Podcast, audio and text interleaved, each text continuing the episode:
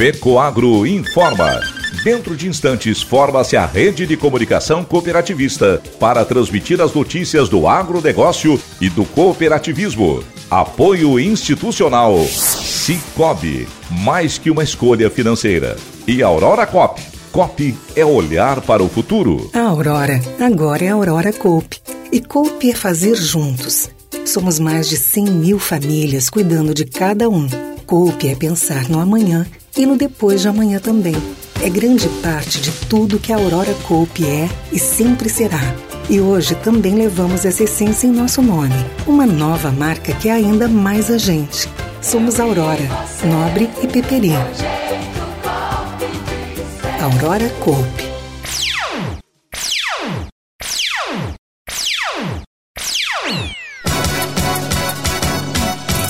Excesso de chuva causa prejuízo às safras de milho e soja em Santa Catarina.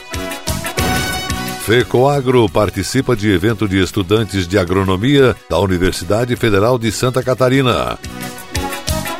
Essas e outras notícias logo após a nossa mensagem cooperativista. A FECOAGRO disponibiliza o mercado de fertilizantes, novas tecnologias de nutrição e proteção de grânulos. O Cooper N+, com duas moléculas de proteção, reduz perdas por volatização e lixiviação, facilitando a sua aplicação e otimizando a absorção pelas plantas. Aumente o aproveitamento de nitrogênio na sua lavoura usando Ureia Cooper N+, um produto com mais proteção e de fácil manejo. Produtos exclusivos da FECOAGRO. Peça já na sua cooperativa.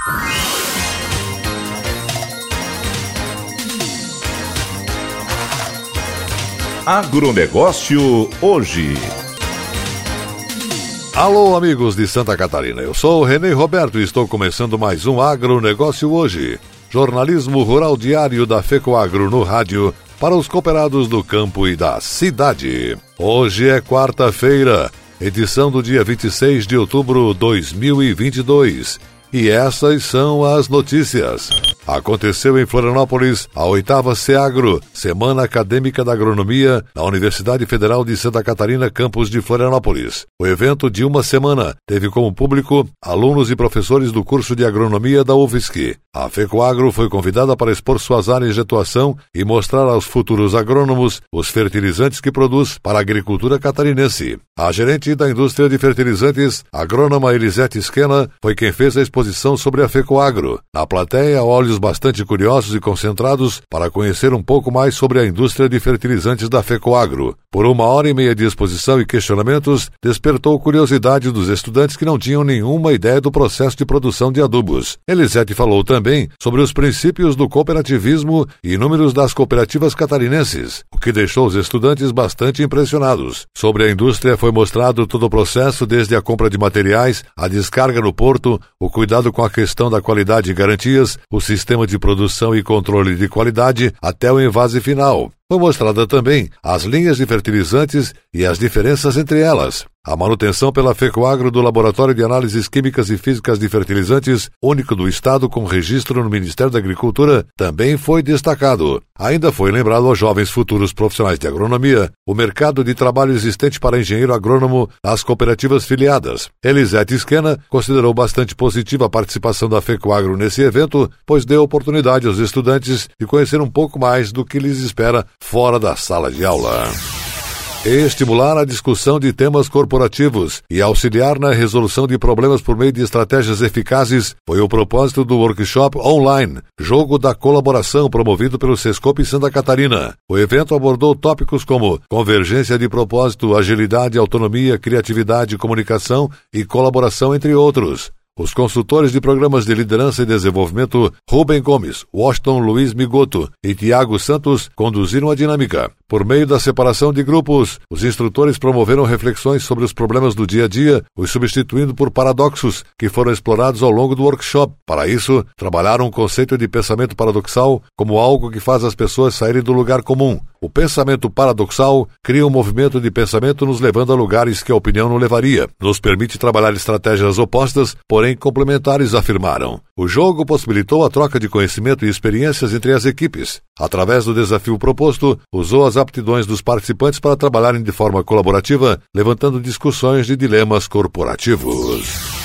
Dois dias de muito conhecimento transmitido de forma simples, prática e lúdica. Assim foi o programa Sorrindo no Campo, realizado neste mês na Escola Municipal Vereador Paulo Reis, no bairro Sertão do Trombudo, em Itapema, Santa Catarina. A iniciativa foi do Serviço Nacional de Aprendizagem Rural, órgão vinculado à Federação da Agricultura e Pecuária do Estado de Santa Catarina, FAESC, em parceria com o Sindicato Rural de Ilhota. A ação beneficiou 286 crianças do primeiro ao quinto ano, que receberam explicações sobre saúde bucal, técnicas de escovação, importância das visitas regulares ao dentista, bem como alimentação saudável versus prejudicial. Os alunos também receberam kits de escovação com creme dental, escova e fio dental, revista informativa com conteúdo ilustrativos e joguinhos, além de um diploma para constar que a turma não só participou, mas realmente aprendeu as técnicas de escovação. Após a palestra, os alunos tiveram um momento para higiene bucal com os kits e fizeram bochecho com flúor. As atividades foram conduzidas pela dentista e instrutora do Senar Santa Catarina, Julie Grazielli Baleiro dos Santos, que avaliou de forma positiva a iniciativa. A técnica e formação profissional do Senar Santa Catarina, Gisele Krajeski Knaben, explicou que o programa contribui significativamente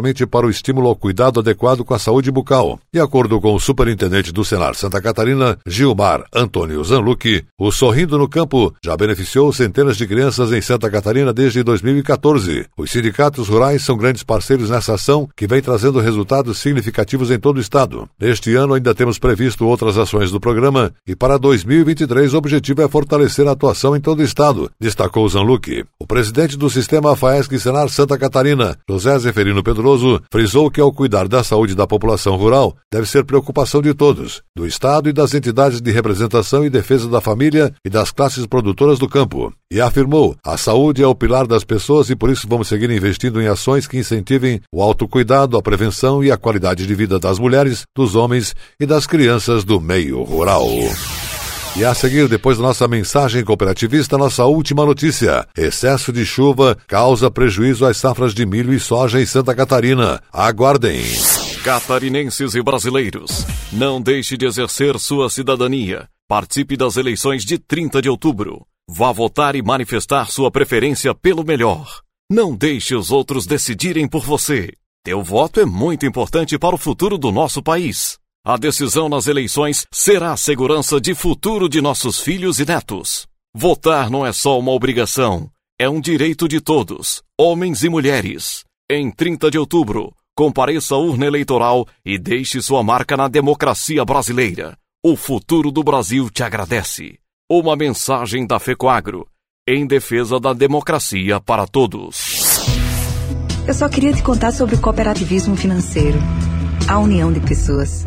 Gente que não é só cliente, é dona e dono. Isso é ter voz. Participação até nos resultados. Cooperativa não é banco nem fintech. É inclusão de verdade. E quanto mais gente fizer parte, maior será a transformação.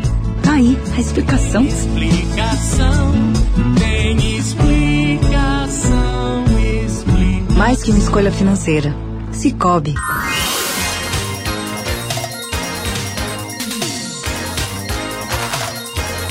Agronegócio hoje. Muito bem, voltamos pelas emissoras que integram a rede catarinense de comunicação cooperativista e agora atenção para nossa última notícia.